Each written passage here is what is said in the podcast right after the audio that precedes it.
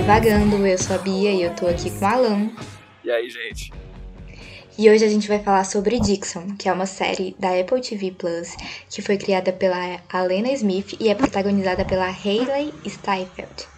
Ela estreou em novembro de 2019 e atualmente tem duas temporadas.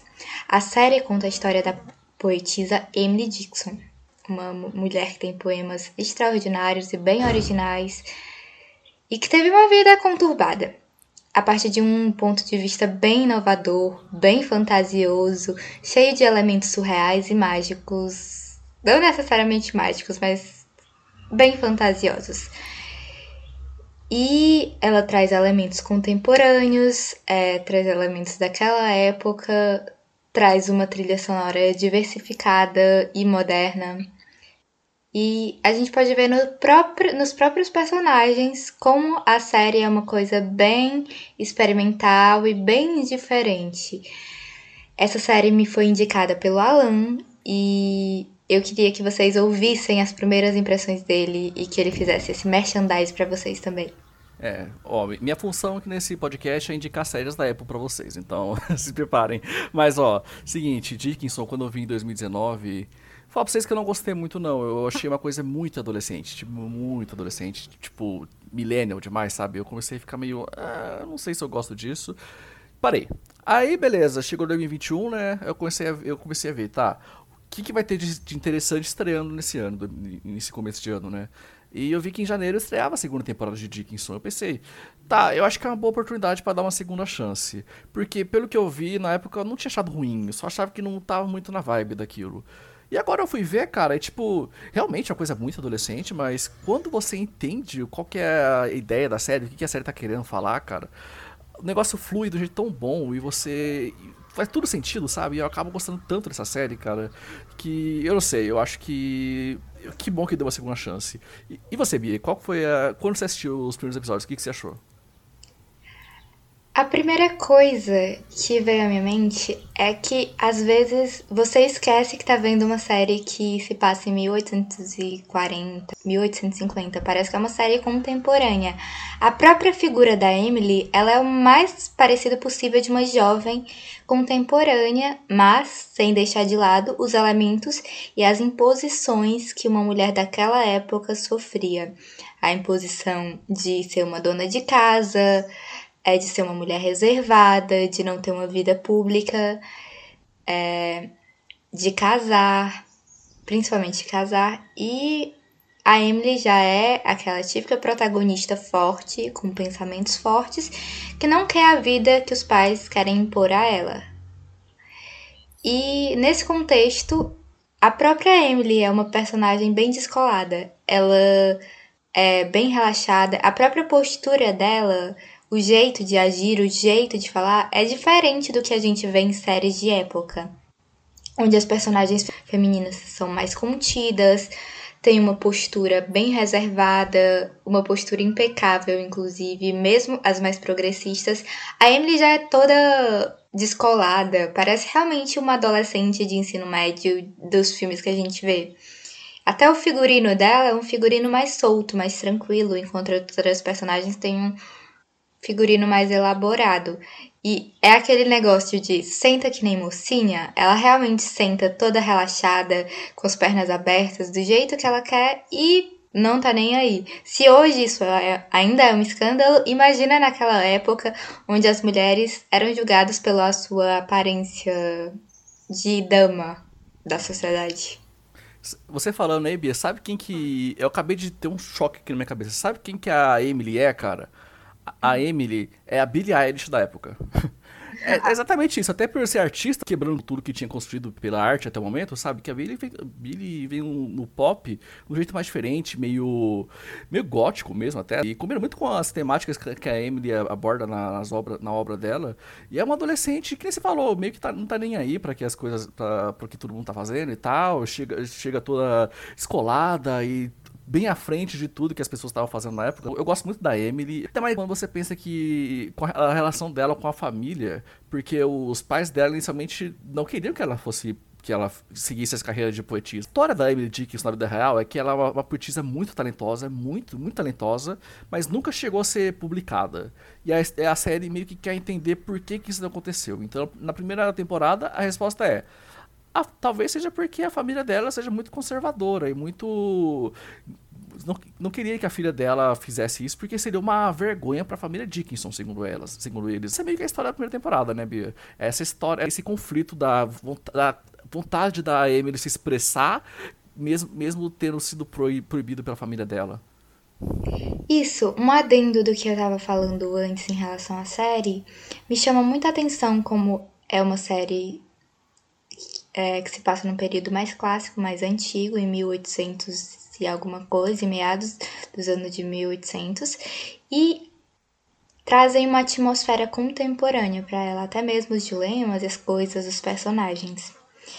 E a gente é apresentado a uma família conservadora, é, de classe média, talvez até classe média alta. O pai dela é uma das pessoas mais poderosas do lugar onde ele vive e tal. E apesar de eles viverem no norte do país, que era mais progressista, em contrapartida, o sul era escravocrata e bem mais conservador. Eles até fazem muitas piadas com isso durante a série.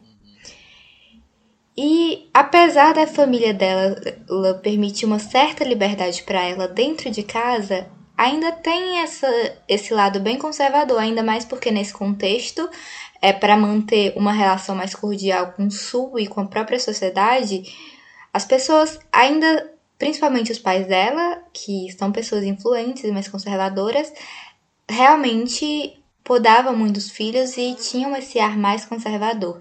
A mãe é uma pessoa que vivia em função da família, função do papel de mãe para educar as filhas para o casamento e para cuidar do marido e da casa, que nem queria ter uma empregada porque queria fazer ela mesma ensinar as filhas.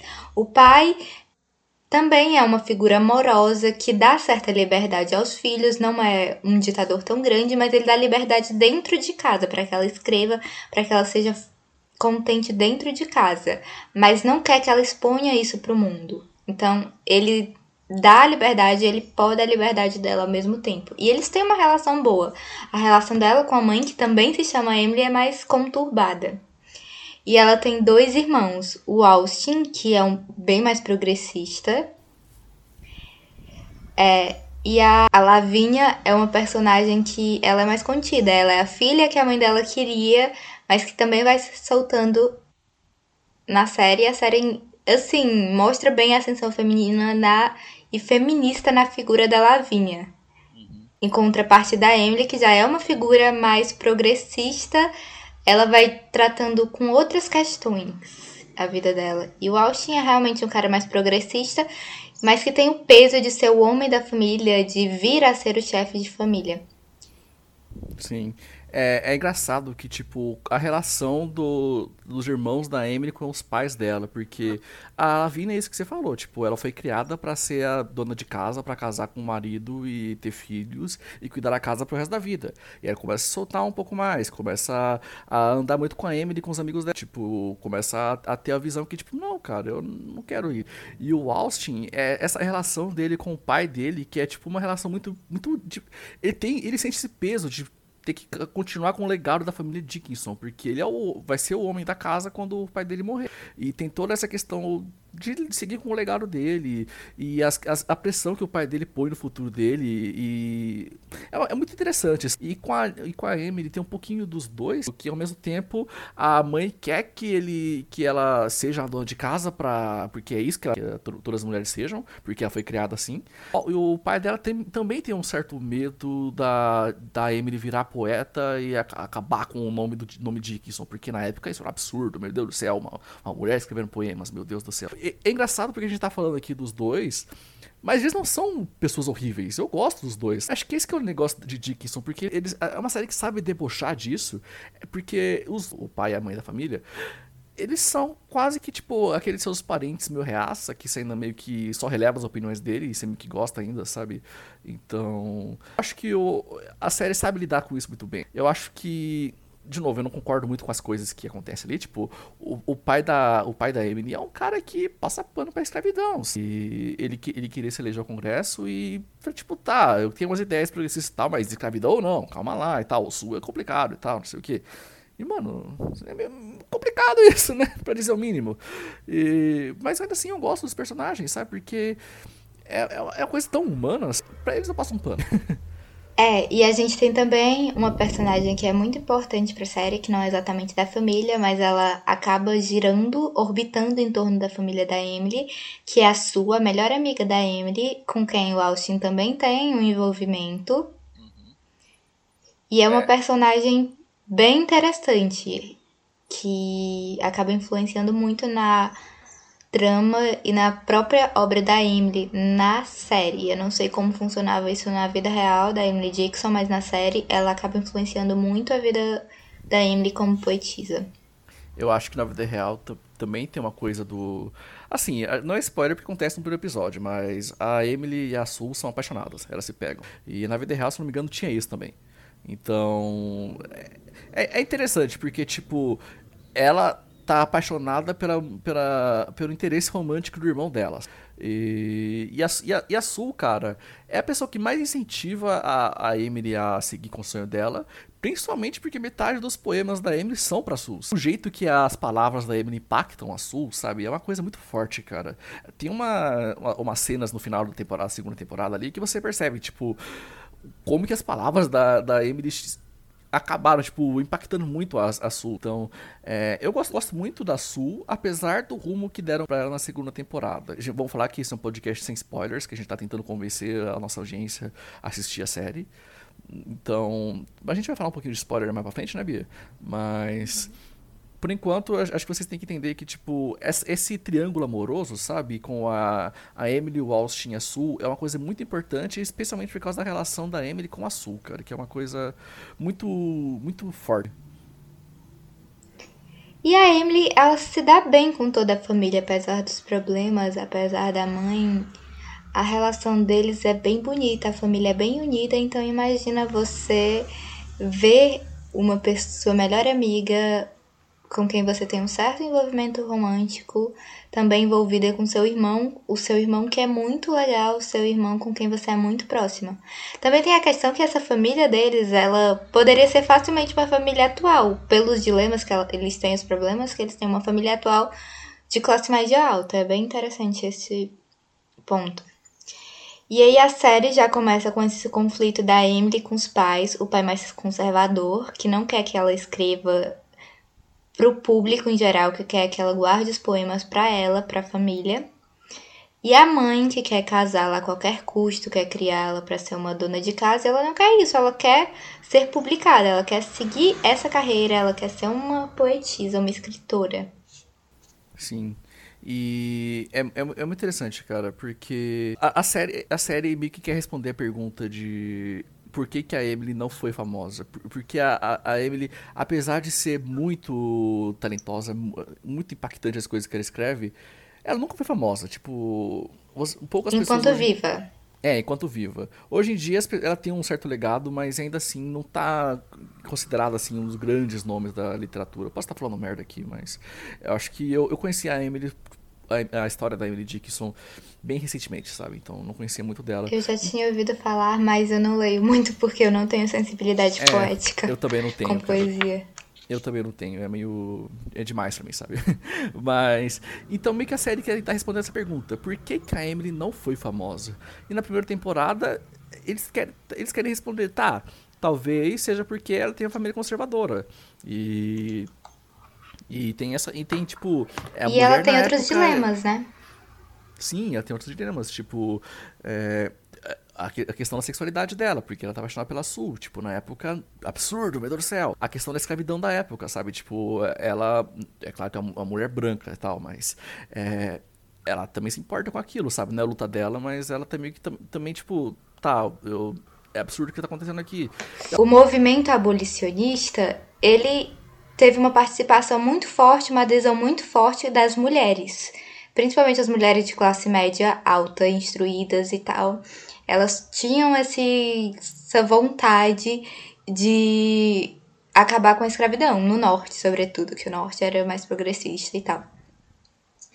Mas é, tinha aquele negócio, né? É, a gente quer que você seja livre, mas aí até o mesmo status que a gente, mulheres brancas ricas, é outra questão. Sim. E é até é engraçado, porque a série faz questão de jogar na cara da Emily toda hora que ela é uma mulher branca, riquinha, que não tem, tem cheio de privilégios, sabe? Toda hora a série tá jogando isso na cara dela. Tem até um episódio na segunda temporada, não vou dar muito spoiler aqui, mas ela consegue, de algum jeito, ver o que as pessoas pensam da obra delas. E eu, não vou dar muito spoiler além disso, mas tem uma, umas, umas críticas, principalmente da comunidade negra, falando, tipo, mano isso aqui é, é, é, raso, não tem, não tem nada, não tem uma mensagem aqui. No, se você, você tá fazendo uma arte que não é política, então por que você tá fazendo isso, sabe? E é, é, é interessante isso, porque é isso, no fundo era só menina riquinha que cheia de white people problem. E aí entra para mim um pequeno problema da série, porque acho que a série poderia se aprofundar um pouco mais na questão da, da, da escravidão da época e mas ao mesmo tempo, se você se aprofunda demais, isso não é mais uma história da Emily. Isso é uma história que a Emily só tá fazendo parte. Então, não tem, não tem muito. Não tem muito o que fazer. Só. Acho que o que eles fazem mesmo é aceitar. Tipo, a gente vai tentar dar um foco para isso, mas é só uma trama secundária. E eu acho que a gente tá, sei lá, na segunda temporada. Existe, uma, existe um ponto ali que no final da segunda temporada, na conclusão, né, que me deixa curioso para saber o que a série vai fazer na, com relação a isso nos próximos nos próximos episódios. Eu, eu, eu, ainda tenho um certo medo que, tipo, vai ser só isso mesmo, uma trama secundária. Mas eu acho que se for bem construído, pode chegar a influenciar a trama principal. Sim, desde o começo da trama, eles já estão tentando construir esse cenário, essas tensões políticas e raciais entre Norte e Sul, que levam a uma guerra civil americana, com perdas. Talvez a família da Emily vai estar, provavelmente vai estar envolvida por ser uma família poderosa, tem o irmão, tem o pai, que também são politicamente engajados, embora em campos opostos. É, outra questão interessante de Dixon é a relação da Emily com a morte. Logo no primeiro episódio, Sim. ela diz que é apaixonada pela morte. E ela tem realmente umas cenas bem místicas, bem fantasiosas com a morte, que na série é o Wiz Khalifa. O Wiz Khalifa, a morte, cara. Não, parabéns para quem fez esse casting, cara.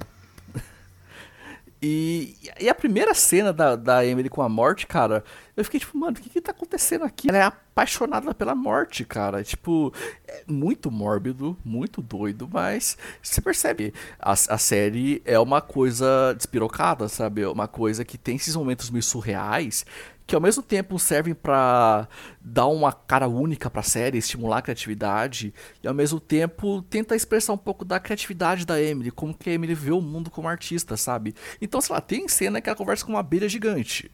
Tem cena que, sei lá, tá fazendo um, um ritual para invocar um espírito. Tem essas cenas muito doidas.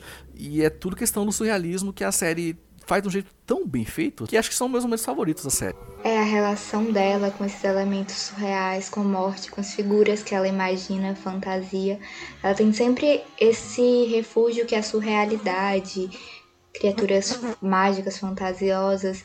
Isso acaba sendo inserido na arte dela de uma forma bem sutil e por isso que os poemas dela têm muitas camadas, têm muita complexidade. Na série mesmo, é, e a forma como os poemas são recitados, como eles são construídos dentro da série, junto com uma trilha sonora mais moderna, alinhando aos acontecimentos e de uma forma tão contemporânea, de uma forma que também resguarda os elementos da época, é realmente fascinante, é bem interessante. Eu tenho vontade de ler as obras dela sobre, principalmente sobre esse efeito meio psicodélico que criam em cima de tudo isso.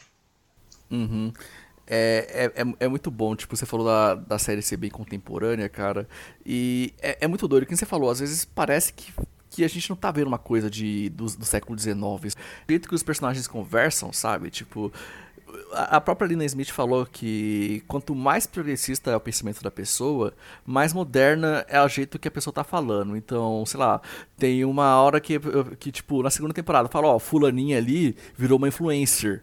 Ou então, sei lá, tipo, a pessoa chega, o Austin chega na Emily e fala, what up, sis? Tipo, essas gírias, essas coisas mais modernas. Enquanto as pessoas mais, mais, é, mais velhas e tal, falam com um jeito mais, blá, blá, blá, blá, sabe, mais, mais formal. Até mais pessoas com mais poder aquisitivo também, as pessoas mais ricas, elas também falam um pouco mais assim, sabe? Tem até uma transformação na, na personagem pra primeira pra segunda temporada, que você percebe isso claramente, sabe? Percebe isso nitidamente. E é, é, é muito bom, cara. Eu é, é muito esperto o jeito que a série faz essas questõezinhas pequenininhas aqui para poder falar essas coisas que são muito maiores. E acho que é uma série muito inteligente. E é uma série que faz tanta coisa e consegue ao mesmo tempo ser engraçada. Eu, eu acho muito bom. Uma coisa bem interessante ainda da relação da Emily e do irmão dela, o Austin, é esse desejo que a Emily tem de ser vista com os mesmos olhos que os homens são vistos, de ter acesso às mesmas oportunidades, ao mesmo mundo e tal. Porque ela não tem isso. A Emily é uma pessoa que tem muito a mostrar pro mundo, que quer mostrar isso e ela não pode, ela é podada pela família, pela sociedade, pelo contexto da época, pela ausência de direito às mulheres, de não poder frequentar a universidade, ainda mais com um pai conservador que fez, assim, até manifestos na série sobre por que as mulheres não devem ir para a universidade, apesar de ser amoroso com as filhas e dar certa liberdade a elas. É, e o Austin é um cara que queria poder ficar em segundo plano, que não quer aparecer tanto. É, eles têm essa diferença de tratamento por causa do gênero deles. Enquanto a Emily queria ter a vida que Austin tem, o Austin talvez queria ter a vida que a Emily tem, de poder ser mais reservado, de não ter tantas cobranças sobre ele. E ela queria poder ter acesso a tudo que um homem tinha acesso naquela época. O desejo principal dela é ser vista tal como os homens. E, por exemplo, dentro do clube do Shakespeare que ela tem, ela é a liderança daquele grupo. Ela consegue ter um espaço de poder para ela, onde ela pode se expressar livremente, onde ela pode mandar, onde ela é vista com igualdade e tem os mesmos direitos de um homem, ainda que o Austin e os outros caras tentem podá-la de alguma forma, é, e ainda tenham mais respaldo e mais respeito dos colegas, ela tem um espaço de poder dela. E é dentro desse cenário já que ela cria essas tensões raciais, porque ela tenta forçar uma situação com um personagem que trabalha para elas, que é negro, é, que é uma pessoa com muita sensibilidade artística, mas que não pode exercê-la por causa das questões raciais. É, porque também tem essas coisas do Sul estar procurando escravos fugidos e coisas do tipo. E ela não. Ela quer ajudá-lo, na cabeça dela ela tá ajudando, mas ele tá, ela tá colocando ele em, em uma situação delicada. Ela entra com esse Salvador branco, mas coloca ele em uma situação delicada. É muito complicado. E também nessa série, ao mesmo tempo que toca em questões tão delicadas, tem aquela típica festa do adolescente, quando o pai sai de casa e fazem toda uma coisa moderna, sabe? Um paralelo com os adolescentes de hoje. Eles fazem toda uma festa longe dos pais, com músicas modernas, um ambiente bem descontraído. A gente esquece que tá vendo uma festa no século XIX. Outra coisa interessante também, a Emily é bem ligada à natureza e ela é bem ligada às raízes dela, a família, a casa que ela cresceu, a uma árvore onde ela estuda, lê. É, e tem essa questão de natureza, preservar aquele espaço, preservar aquele patrimônio cultural e natural e o progresso, tipo a construção de um trem, o pai dela se impõe como progressista, apesar de conservador, de trazer inovações tecnológicas para lá, e essa, essas inovações é, se contrapõem à natureza, tem que derrubar floresta, tem que passar pelos campos. E ela é bem obstinada nesse sentido de preservar, e é legal mostrar isso também. É uma trama que às vezes a gente tem em um mundo contemporâneo daquele jovem idealista que fica em cima da árvore lá, Chelsea de As Visões da Raven. Sim, sim. É, que eu queria falar que esse episódio é o episódio que ela, que ela encontra o ídolo dela, né? Que é o Thoreau, né? Acho que esse é o nome. É, episódio, tipo, nunca encontre seus ídolos, sabe? Porque ele é um cara muito, muito mala, muito mala. E o John Lane que tá, que tá escrevendo, tá, que é tatuando, né? E é muito engraçado ele, mas ao mesmo tempo, tipo, sei lá, tipo, o cara que ele conseguiu que a Emily queria, que é viver da sua obra, mas só que ele vivia numa casinha, numa cabaninha no meio do nada com a irmã dela, a irmã dele fazendo biscoitos para ele, sabe? Tipo, que vida de merda, né? Aí meio que faz a Emily se questionar um pouco, eu acho que chega um, um pouquinho na no que, no, que, no que a série abordar na segunda temporada, mas é, a gente vai chegar na segunda temporada ainda, né? Exatamente, eu ia falar exatamente dessa questão dela conhecer o ídolo dela, que realmente é aquela questão, não conheça os ídolos lá, Projota e Lucas no BBB. Sim, sim. É, ela conhece o ídolo e ela tinha uma visão dele, ela achava que aquele encontro ia mudar a vida dela, que ele era um cara inspirador, e ela chega lá e encontra um cara absolutamente incoerente, que ele não vive o que ele prega, que ele não é exatamente o que ele escreve, e tem aquela questão de separar autor e obra. E que existe uma coerência que às vezes não existe entre o autor e a obra, existe às vezes um desprendimento, existem mil e uma questões aí que faz ela se questionar realmente também sobre a fama, sobre publicar, sobre ela mesma, sobre ela estar sendo coerente com ela mesma. E é uma trama bem interessante. Sim. Se na primeira temporada a resposta da pergunta, tipo, por que, que a Emily nunca foi famosa?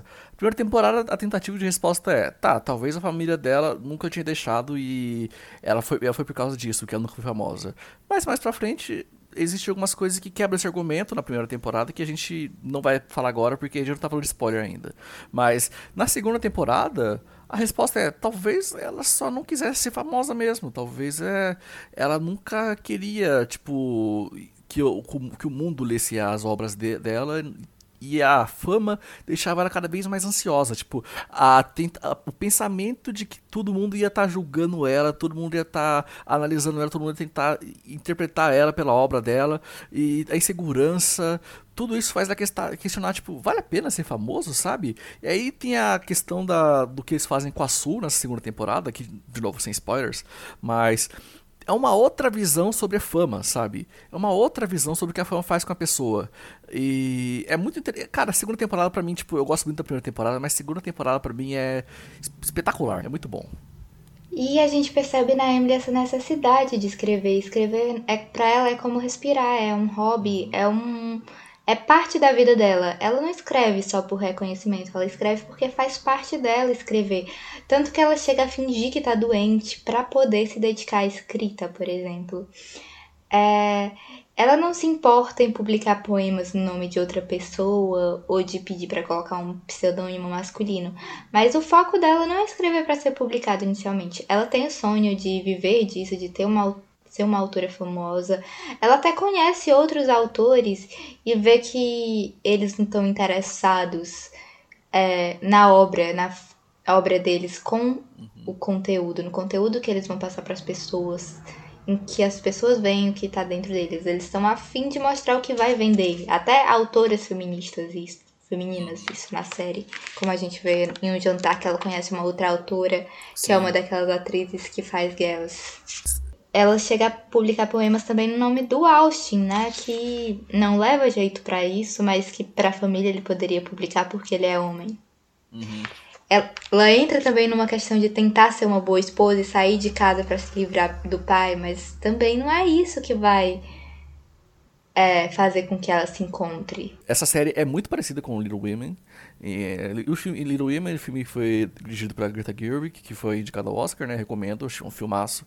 E essa série é muito parecida com Little Women, porque primeiro que passa mais ou menos na mesma época, tem, tem mais ou menos a mesma estética. Quando você falou mais cedo da, da cena do jantar tal ali, eu não queria me aprofundar muito porque achava que era um pouquinho de spoiler, mas já que você falou, vamos falar também, vai. Porque quando ela conhece a autora de Little Women, que é a Louisa May Alcott, ela meio que, tipo, tem uma quebra na, na, nas impressões dela, porque a, pra Emily era impossível você, você publicar um, um livro, ou um poema, no caso dela, sendo mulher. A May Alcott ela publica livros, ela publica regularmente, ela consegue viver disso. O trabalho dela é ser escritora. Eu só faço mais ou menos a mesma coisa, só que eu me vendo um pouquinho para me vendo um pouquinho para as editoras e para os editores e tal. E, e, enfim, eu acho que meio que nesse ponto que a Emily começa a, a tipo tá, agora que eu vou, vou dar meu jeito, vai. Isso que, tipo, ela consegue. Ela, é meio que a partir desse momento que ela percebe que ela pode viver disso e é meio que a partir daí que ela espera, tipo, mano, vou fazer isso, vai. Na intempérie desse final da primeira temporada, ela acaba tendo um outro envolvimento romântico que coloca ela em contato diretamente com a morte, que até então era para ela uma coisa mais abstrata. É a primeira vez que ela tem uma relação mais direta com a morte. E ela sempre romantizou a morte. E quando ela vê pela a primeira vez o que é perder alguém, é meio que um choque, sabe? Tipo, ela sempre fala, não, eu, eu mal vejo a hora de encontrar morte e tal, essas coisas assim. Mas morte é pesado, as pessoas ao redor dela e tal. É, sofreram, vão sofrer no dia que ela morrer, né? Então, eu acho interessante.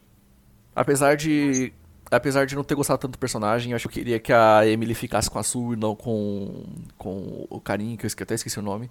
E eu acho que eu caí um pouquinho meio que, tipo, talvez eu, esteja, eu tivesse errado nisso. Acho que a Emily tem que ficar com quem ela quiser e não necessariamente com a menina, sabe? Então. Mas enfim. Aí também entra esse contraponto que a Emily questiona as próprias crenças dela, como na religião. Que eu achei bem interessante esse questionamento que ela faz na série. De não sentir. Ela conta que foi para uma experiência religiosa, uma escola católica bem fervorosa, e que as freiras impunham que elas se manifestassem sobre sentir uma presença muito forte de Deus e que ela se sentia mal por não sentir exatamente o que cobravam que ela sentisse, querer sentir não sentir, mas ela não se dobrava a fingir que sentia algo que não sentia. Talvez seja um elemento que a verdadeira Emily, a Emily original que deu inspiração à série, talvez tenha traduzido nas obras dela. Ao mesmo tempo que ela tinha essa relação romantizada com uma entidade tipo a morte. Uhum. Ela tinha essa dificuldade de crença na série. Sim. É, você fala um pouquinho da questão religiosa, acho que eu me identifico um pouco com isso, sabe? Porque acho que foi recentemente que eu comecei a perceber que, tipo, cara, eu acho que não tenho religião, sabe? Eu acredito em Jesus Cristo, eu acredito em Deus, mas o resto acho que não importa para mim, sabe? Então, eu não sei, acho que eu acabo me identificando um pouco com isso, cara. A relação da Emily com as, essas coisas mais abstratas é, é muito curiosa. Assim, só para completar a minha visão da primeira temporada, assim como começa com a relação dela e com a Sul, também termina com a relação dela e com Que acima de tudo é uma relação de amizade, embora tenha toda uma tensão entre as duas.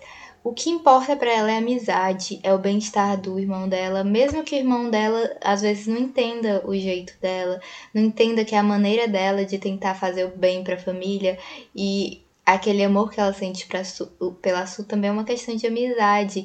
E a Su também passa a vê-los como a família deles há muito tempo, porque ela não tem a própria família. Uhum. É, vale lembrar que a Su, é, a gente fala muito de morte aqui, mas a Su ela perdeu toda a família. Ela é a única pessoa que restou da família. Então, meio que o relacionamento dela com o Austin é meio pra que, tipo, ela não fique sozinha no mundo. Porque pensando na época, né, ela tem mais chance de ter uma família com, com o Austin do que com a Emily, né, porque a época permitia, permitia mais isso, né. E, e eu, eu não sei, cara, tipo, eu, eu não julgo as escolhas da Sul, sabe? Eu julgo como ela reagiu com algumas coisas na segunda temporada. A conclusão da Sul na primeira temporada, eu não julgo, cara. Eu acho que, pensando na época, eu não acho que ela tava tão errada.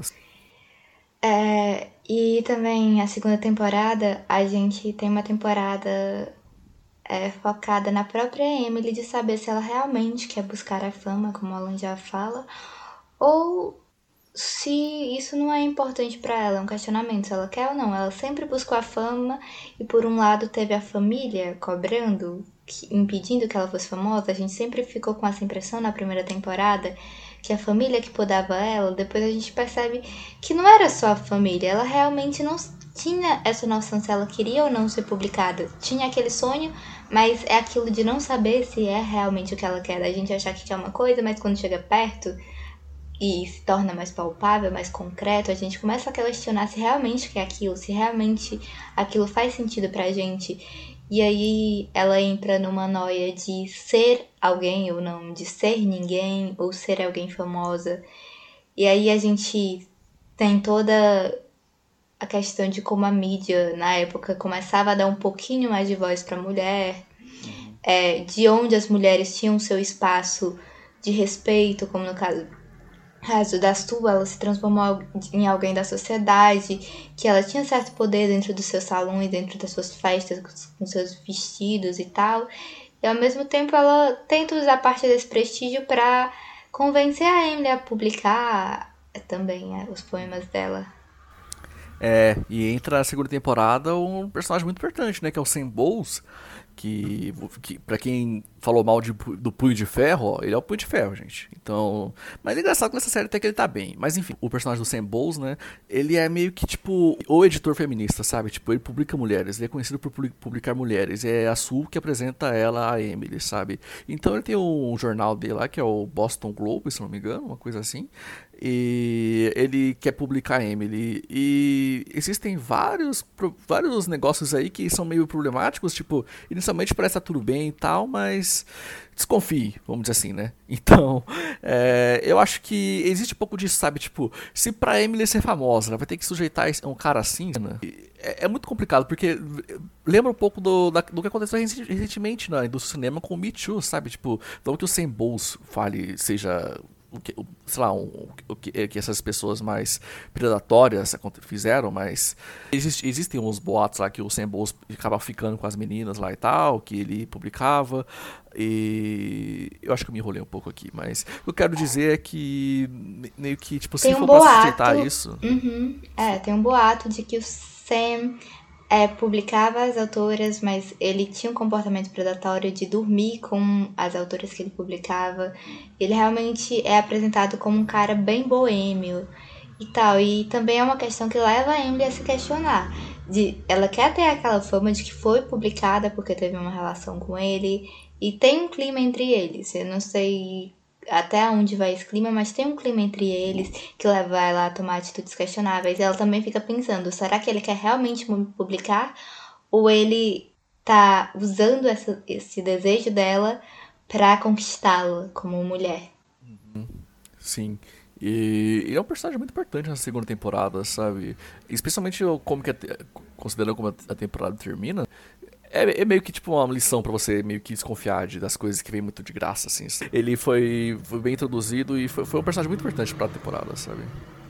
Aí nessa temporada a gente também vê a Lavínia crescendo, assim, era uma personagem que era conservadora, a Vinnie, que atendia aos anseios da mãe dela, e ela foi se tornando uma mulher mais progressista, mais empoderada, em alguns momentos até mais que a própria Emily, que estava presa nessas questões existenciais, ser publicado ou não, e ela se desenvolvendo como mulher, será que eu quero casar? Será que eu quero ser livre? Será que eu posso ser as duas coisas? E é interessante porque também é uma questão muito contemporânea de você poder decidir a sua vida. Não é porque você tem a escolha que você não pode escolher casar e ter uma família e ser dona de casa, ou ser uma mulher livre, sexualmente livre, é uma mulher que prefere o trabalho, uma mulher que tem outros interesses. E também tem o outro lado, o Austin, é, se descobrindo como uma figura que tem mais interesses em questões políticas, em questões de apoiar pautas sociais importantes, apoiar o movimento negro que está se formando ali, é, para lutar contra a escravidão, para lutar pela libertação, pelos direitos do povo negro. É uma temporada bem interessante, mas que, como o Alan já falou bem antes, que acaba ficando em segundo ponto e tá lá só para dizer que existe, só para dizer que é aquele clima de que a série está se preparando para a guerra, eu, eu até acho que na segunda temporada existe um foco maior nisso. Ainda não acho, ainda não acho que é o suficiente. Tem umas cenas bem boas. Você falou da cena da festa. Pra mim, a cena da festa da segunda temporada, que é com, com os personagens negros, acho que, é, acho que é muito bonita, sabe? Tipo, é uma. Extrava, eles extrava, extrava, nossa, extravagando, sabe? É, eles soltando de, tipo, o mundo tá, tá uma merda, mas pelo menos a gente tem esse momento aqui, a gente tem, a gente tem uma outra aqui, sabe? Acho uma cena muito bonita, sabe? E você falou também da, da Lavínia se soltando. Eu queria saber, cara, o que, que você acha do Chip, o namoradinho dela? Porque eu não tenho opinião sobre ele, não, cara. Eu acho ele descartável. É, eu acho que é uma boa palavra, cara. Porque é, ele é um cara ultra conservador. Acho que deve ser o personagem mais conservador da série, até se duvidar, sabe? E e eu não sei, cara, tipo, eu acho ele engraçado e tal, mas eu não sei se, eu, se, se, é um personagem que, que, adiciona muito pra série, tipo, ele tá, lá, ele tá lá mais pro crescimento da Lavínia mesmo, e eu acho que para isso ele fez um bom papel, mas como personagem mesmo, eu não sei se eu gosto tanto dele e eu não sei se eu deveria gostar dele. É engraçado que a gente faz esse paralelo, geralmente as personagens femininas estão lá pro desenvolvimento do personagem masculino, uhum. e nesse caso o personagem masculino tá lá pro desenvolvimento dela. Isso. É e... muito Uhum, é muito engraçado como a Lavinha se descobre na série. Tem até uma questão de vazamentos de nudes no século XIX, que ela faz um autorretrato e acaba vazando. É bem interessante como ela lida com isso também. Uhum. E começa a mudar a partir disso. É muito engraçado, a Lavínia é a melhor personagem, cara. A Foi uma experiência que só fortaleceu ela. Ela passa da menina que fazia chá com os gatinhos uhum. pra mulher empoderada. Sim, maravilhosa, cara. A cena dela Sim. dançando, cara, pro, pro chip, cara, muito boa. Tem a questão também do, da sessão espírita, que ela tá lá. Que é mais uma sessão de terapia entre as mulheres, que ela tá lá super empoderada, com discursos feministas, uhum. enquanto a Emily tá tentando se encontrar, se quer ser famosa ou não, se quer ser Sim. publicada ou não. E aí ela passa a ter uma presença forte na vida dela, que é o ninguém. É uma Nossa. questão bem interessante esse ninguém é um ótimo personagem, é um ótimo conceito, sabe? Não vou, vou, falar muito porque é spoilers, né? Mas é um conceito muito interessante que a resolução eu acho muito boa, cara. É... Acho que essa, essa temporada tem uns episódios muito encaixadinhos, sabe? Por exemplo, tem esse episódio da sessão espírita, o episódio do teatro, que para mim é o melhor episódio da série. Aí tem o episódio do, do, spa, que é um ótimo episódio também. E acho que funciona eu, eu gosto muito de cada um desses episódios que, tipo, mostra um pouquinho da vida mais socialite da, da, da família. E, ao mesmo tempo, é, é ótimo para você mostrar como que a Emily não se encaixa naquele mundo. E... Eu, eu não sei, cara. Eu acho que são os momentos favoritos dessa série, cara. Eu acho que o meu episódio favorito de toda a série, da segunda temporada, inclusive, é esse do Spa Uhum. Eu esqueci o nome do. Até o nome do episódio é um nome meio bem bonito, que é o Pra Sempre é composto de agora. Isso. E a Emily tá numa fase bem sofrendo por amor, algo que ela sempre sofreu de outras formas, sabe? Ela sofreu por dramatizar a vida dela e trazer elementos fantasiosos. E agora ela tá uma jovem sofrendo de amor que não consegue pensar em outra coisa senão no objeto de desejo dela. E a mãe dela, que sempre teve uma relação mais conservadora, as duas acabam se aproximando muito. E é a mãe dela quem acolhe ela nesse momento. E é muito bonito ver um negócio desses, porque a série sempre mostrou as duas em contrapartida, as duas Emily em contrapartida, e mostra um lado parecido entre elas. E mostra que se um cara tá fazendo ela sofrer daquele jeito, ele não merece ela. Ela não merece aquele relacionamento. É uma muito bonita cena. E é um episódio que podia estar tá se passando nos. A gente vê só aquele episódio isolado, a gente não sabe quando se passa. Podia ser um episódio completamente contemporâneo. Sim. São, assim, dramas de amor existem em toda a época do, da humanidade, sabe? E, e, acho que é meio que isso faz. É, é, é, meio que isso que faz a gente ter um pouquinho da noção de, do quanto que a série é contemporânea, sabe? Porque é um, é um drama, tipo, da época, tipo. É, porque na época as pessoas veneravam o homem, sabe? Tipo, a mulher era crescida para venerar o homem, casar com o homem e tal. E é, ele tá começando a ter um pouquinho disso, tipo, se eu, se eu casar e virar dona de casa, será que eu vou me dar bem e tal? Tem o episódio que ela faz lá o jantar de ação de graças e tal, né? E ela tem um pouco disso, mas vai, vai um ponto muito além. É um episódio muito bom mesmo, cara. Eu acho que, que eu disse, eu acho que eu gosto mais do episódio do teatro, porque é uma coisa mais surreal, é uma coisa mais mais bonita, sabe? Tipo, eu acho absurdo esse episódio, cara. Porque acho que é o, o ápice do, da discussão sobre fama da, da, do episódio, sabe? Quando ele encontra aquela atriz do, do teatro lá. Do teatro e da também, ópera, né? É, e também faz a Emily se questionar sobre as uhum. escolhas uhum. dela, sobre as Sim. coisas. Embora ela tenha feito algo com uma intenção é, a intenção dela nem sempre vai ser compreendida com os outros. A Emily é confrontada com os erros dela.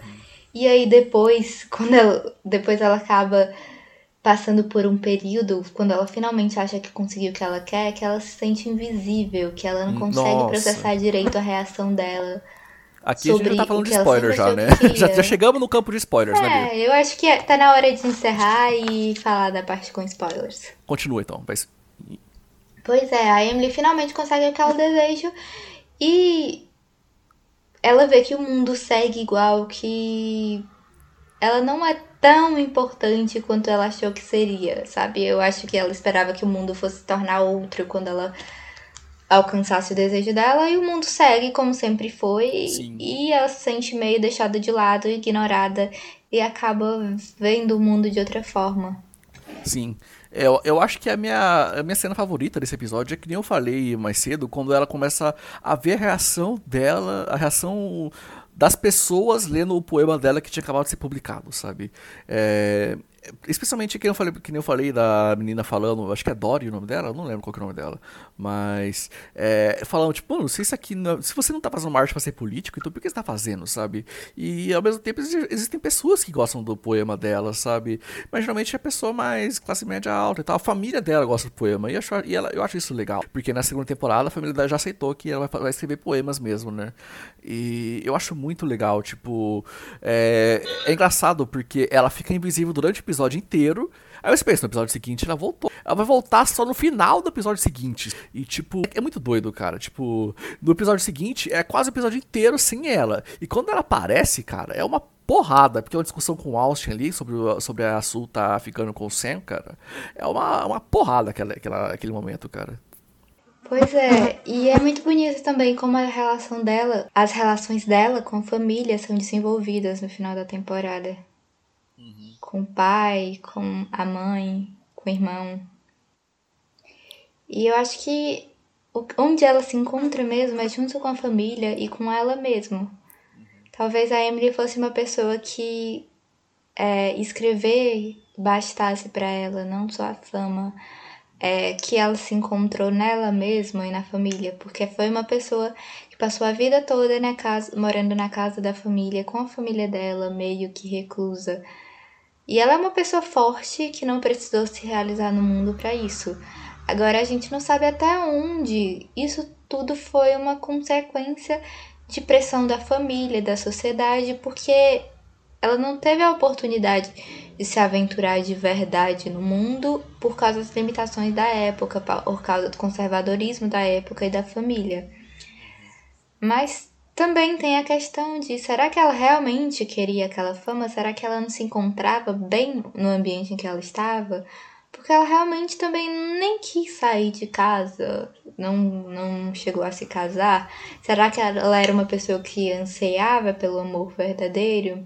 Será que ela é uma pessoa que simplesmente não surgiu a oportunidade de casar? Será que o pai queria ela em casa e a irmã? Entendi. É, cara, eu acho que. Eu quero muito saber para onde a série vai na terceira temporada, especialmente na terceira temporada. Né, no final da segunda temporada dá pra entender que ela e a Sul são casal agora. Não são se são um casal, tipo, elas vão se assumir namoradas porque a Sul tá casada com o Austin. Mas. Eu, eu acho que tem uma porta aberta aí pra umas coisas interessantes. Eu sei que você não gostou tanto do final, né? Você achou meio fetich, fetich, fetichizado, né, Bia? E eu, eu não sei, eu acho que. Eu, eu gosto da, da solução do final do, da, das duas juntas, eu quero saber onde é que tudo isso vai dar. Eu não sou fã de você pegar a namorada do seu irmão. A esposa do seu irmão, ou Sim. qualquer coisa do oh. seu irmão. E eu não. Eu acho que a série romantiza demais, o público romantiza demais esse fato, mas é uma traição tanto da irmã para com o irmão, quanto da esposa para o esposo. Uhum. E eu não consigo achar fofinho e bonitinho. Oh, mas. Embora eu... o público ache. E é uma, são cenas bonitas, são cenas interessantes. Mas, assim, é um desejo do público, mas será que até onde aquilo foi para agradar o público? E será que foi real? Porque a Emily, ela tem isso de question... é. da gente questionar o que é real na série e o que tá acontecendo na cabeça dela. É engraçado você falar que foi para agradar o público, mas a, a Lena Smith já falou que ela escreveu a segunda temporada antes da primeira temporada sair. Então, eu não sei se tem uma coisa a ver com isso, sabe? É, so, sobre isso, sobre a questão de pegar o, o, o, namorado do irmão e tal, eu acho que o Austin já meio que, né, no começo a, as duas estavam se pegando ali. E o Austin meio que chegou, vamos casar, sabe? É, eu não sei se, eu, se é uma coisa bonita, mas no final ali, tipo, na segunda temporada, meio dá pra entender que o Austin tá meio interessado na Jane, né? Que é ele tá interessado na Jane porque a esposa deixou ele de lado. E ela sofre um pouco com hum. a frieza dele, com mas como eu... ele deixou ela de lado. E talvez isso sim tenha resultado nela procurar a Emily. Também temos essas questões e questões. Sim. Gente, vocês acham ok talaricar o irmão? respondam é, nos meios oficiais do nosso podcast. Eu tô uhum. curiosa pra saber. É, a maioria a resposta vai ser não. Se você, você, se você já pegou o namorado, o namorado do seu irmão, avisa a gente aí. E. pro, pro, nosso bem até. Mas, mas é. Eu, eu, não sei, sabe? Eu, tipo, talaricar irmão, não sou a favor. Mas eu acho que o, o Austin é o talarico original, sabe? Vamos dizer assim. E. E eu não sei, eu acho que na, a série meio que dá pra entender que, tipo, era para ser as duas desde o começo. Assim. Eu, eu sou a favor das duas ficarem juntas. Você tem algo mais a acrescentar sobre a série? Porque eu já tô satisfeita por aqui. Eu só queria falar uma coisinha rapidinho que eu gosto muito da patotinha de amigos dele. Só fazer um comentário bem rápido que eu gosto de, tipo, o Toshiaki, que é o, o japonês, né? Tem a menina, que é a, a menina de óculos, que é a Abby. Aí tem a Jane, que é essa menina que a gente falou mais cedo. E tem uma outra menina loirinha que essa aí não importa tanto. Eu gosto muito de cada um deles, sabe? Aí tem os amigos do, do Austin também, cara, aquele grupinho de amigos dele ali. Que tem o Chip, tem aquele carinha meio, meio assistindo na primeira temporada, que eu não lembro o nome dele, que eu não gosto dele. Mas eu gosto muito de, dos amigos deles, sabe? Tipo, é uma série que tem muitos personagens. E ao contrário de certas séries, Game of Thrones, mas desenvolve muito bem todos os personagens aí. E eu gosto muito, muito de todos eles. E de resto, é, eu quero muito que as pessoas assistam a série. Tipo, a gente tá falando esse, esse, falando tanto tempo assim, porque acho que é uma série que precisa ser mais vista, sabe? Acho que a Apple não, divulga muito bem as séries deles aqui no Brasil. Eles não têm social media no Brasil, eles não têm muita, muita série sendo divulgada aqui. Então, o que a gente fizer para o que a gente puder fazer para divulgar dicas, isso a gente vai fazer, né? Então é isso, né, gente? Agora a gente vai pro nosso quadro. É... O que você assistiu de legal essa semana, Alan? Então, gente, é, eu... essa é a hora que eu vou ser julgado por toda a nossa audiência. Essa é a hora que eu vou ser expulso desse podcast. Mas a melhor coisa que eu assisti nesse, nesse, nesse, nessa semana foi o Snyder Cut. Eu sabia, eu sabia, eu nem ia citar, mas eu vi opiniões positivas sobre, não cara, vou julgar. Um dia eu vou ver, não vai é, ser tão cedo. É surpreendentemente bom, cara. Assim, se você não gosta tipo, de filme de herói e tal, você não vai gostar desse filme, sabe? Mas eu, como alguém que tinha uma preferência pela DC, sabe? Eu cresci assistindo o desenho da Liga da Justiça, eu cresci, eu cresci assistindo Jovens Titãs, então eu gosto muito desses personagens. Então, você vê a comparação do Liga da Justiça 2017, do Joss Whedon, a comparação do Snyder Cut, cara, é assim, o, o, o Snyder Cut, ele pega o Liga da Justiça e dá uma bicuda pra longe aquele filme, porque é uma outra experiência, cara. É um outro negócio, cara, porque são quatro horas de filme. então, assim, o, o filme até é dividido em partes, né? Caramba. Tem, tem, é uma são, série. Então, tipo, é, é quase uma série mesmo, porque o filme tem seis partes. Então, sei lá, tem a parte 1, parte 2, parte 3, parte 4, parte 5, parte 6, e tem um, um epílogo no final. Então são sete partes. E a minha recomendação é que você, quem for assistir, assista direto, assiste de uma vez, porque eu fui assistir, assisti cinco partes, dei uma pausa, assisti a parte 6 e o epílogo depois, e quando eu voltei eu tava meio, meio, meio perdido, porque não é, não é estrutura de série. É meio que dividido Maratone em partes. o filme. Maratone o filme. É, primeira maratona de filme. Mas é, eu gosto muito, cara. Tipo, tudo nesse filme é melhor. Eu gosto muito do tom, cara. Tipo, o primeiro. O, o, os filmes do Zack Snyder são aquele negócio muito denso, muito pesado, muito, Deus do céu, se leva muito a sério. Esses. É, ainda é um pouco se levando a sério, mas é surpreendentemente mais leve, sabe? Tem umas piadas ali, aqui ali. E é uma coisa mais mais divertida, sabe? E ao mesmo tempo é muito épico, é muito épico, sabe? Tem umas cenas enormes, assim, cara. Tipo, tem uma cena que tem no filme original, que é o Steppenwolf, o vilão do filme, chegando em. na chegando na Ilha das Amazonas, em Temicira. A cena original é legal, mas você vê a cena do Zack Snyder, cara, é um negócio assim, parece Senhor dos Anéis, cara, que é um negócio enorme, cara, tem um exército, aí tem uma, uma a rainha lá, que é o Robin Wright, né, ela chega, mostrem a ele o seu medo, e aí, todo mundo, nós não temos medo, aí pega a flecha e tira, pá, e, nossa, cara, é muito bom, cara. eu tô empolgado aqui porque, é, é, assim, é, A gente já tô... viu que você gostou Oi? muito. É. A gente já viu que você gostou. Eu tô empolgado, cara, porque eu não esperava, cara. Acho que muito disso é surpresa, sabe? Porque, assim, eu, eu, eu tô feliz que esse filme é bom, cara, porque tinha tudo para dar errado, cara. Especialmente vindo o Zack Snyder, que eu não gosto do, dos filmes dele. Mas eu tô feliz que deu certo, cara. tipo, feliz pelo Zack Snyder, porque é um negócio muito pessoal para ele, né? E feliz por, sei lá, pelos fãs que estão agora. Depois de tanto tempo tiveram isso, sabe? Eu nunca me considerei um fã Tipo, eu, eu te falei que eu cresci vendo o filme da DC, eu tenho preferência pra DC, mas eu não considero um fã. Mas os fãs da DC aí agora não assim, estão despirocados, sabe? Então, feliz por eles, feliz pelo Zack Snyder, acho que tá todo mundo feliz, cara. E você, Bia, qual foi a melhor coisa que você consumiu essa semana? Eu acho que a melhor coisa que eu tô consumindo essas semanas é que eu comecei. Eu voltei a acompanhar regularmente o podcast Café da Manhã, da Folha de São Paulo. E traz sempre as principais discussões do país em uns episódios de 20 e poucos minutos, com algumas noticinhas. E é aquele negócio que você realmente escuta enquanto toma o seu café da manhã. É uma intenção daquilo. E é um negócio legal de consumir, porque às vezes a gente tá cansado de consumir notícias lendo notícias, sabe? Ou esperar até o horário do jornal e a gente vê aquilo, escuta aquilo em qualquer lugar, enquanto faz alguma coisa, enquanto lava uma louça, e fica atualizado do que tá acontecendo. É, eu lembro que eu ouvi esse podcast, só que uma vez um cara falou mal do show do Pink Floyd que eles fizeram, criticaram o Bolsonaro aqui, né? Aí um cara começou a falar mal do, do disso, disso aí, eu falei, ah, cara, tá bom, né? Obrigado. Mas que bom que você tá ouvindo, cara. Eu acho que se manter atualizado nessa época é muito importante, cara. Então, feliz por você, cara. E aí, o que, é que você pretende assistir na próxima semana? Então, eu eu tô continuando nessa vibe de super-heróis, né? Vai estrear na, na Amazon uma animação chamada Invincible.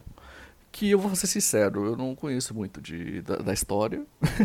mas eu sei que tem o J.K. Simmons e o Steven Yeun, na, acho que, que se fala assim, que é o, o Glenn do Walking Dead, é, na, na, na, animação. Eu vi o traço da animação, tá muito bonito, lembra muitas animações da, da DC mesmo, sabe? Então, cara, é disso que eu gosto, sabe? E vão ser episódios semanais. Então, de novo, a Amazon apostando em episódios semanais, cara. Então, eu não sei se vai ser vai explodir que nem The Boys, mas eu tô, eu tô muito empolgado e eu acho que a, a qualidade da animação tá muito bonita e eu não sei, cara. Eu, tô, eu acho que eu tô, eu acho que eu tô muito na vibe de super-heróis, mas de, uma, de um, um ângulo um pouquinho diferente, sabe? Eu, eu vi essa, essas, o Falcão Soldado Invernal nessa semana, sabe? Achei muito chato, achei meio, é, sabe, é Marvel de novo, daqui dessa vez tentando se levar super a sério e não deu certo. Então acho que eu acho que eu tô mais afim dessa, desse twist nesse gênero, sabe? E eu acho que essa animação do, de Invincible tem, tem, um pouquinho, tem um pouquinho disso que eu tô interessado, sabe? Ao, ao, que parece, pelo menos, sabe? E assim, parece um negócio super violento, então se você tiver um pouquinho de. um pouquinho de pé atrás com violência, fica, fica atento a isso. Mas eu acho interessante. E você, Bia, o que você pretende ver nessa semana? Eu tô querendo ver uma série da Netflix que é meio antiga, assim, o contexto que ela fala, que é O Levante da Páscoa, que é uma série sobre uma revolução irlandesa em Dublin pela independência do, em relação ao Reino Unido. Tô interessada pra assistir. Entendi. Quantas temporadas? Acho que são duas. Hum, interessante, cara. Páscoa chegando aí, ó. é interessante também porque a última série que eu vi em Dublin era Normal People. Sim, sim, sim. Então temos então, uma relação como com eles se tornaram independentes. sim, pois é. E é. tem na Netflix, né? Então. Uhum. Interessante, Bia. Eu não conhecia essa série, cara. Então, talvez. Vou dar uma olhada no pôster depois, essas coisas assim, pra. pra eu acho que ela é divulgada com outro nome. É. Depois você, depois você manda pra mim. Eu não conhecia essa série, não. Eu, então... eu não sei. Eu não sei o que aconteceu, uhum. mas que eu tô uhum. interessado nessas séries de época ultimamente. Então, gente, foi isso o episódio, a não ser que a gente fale. Da pior coisa que a gente assistiu essa semana, que no meu caso foi Ginny em Georgia. Bia, por favor, Enfim, eu quero saber sua opinião. Por acompanhar e até o próximo episódio. Tá bom, tchau, gente.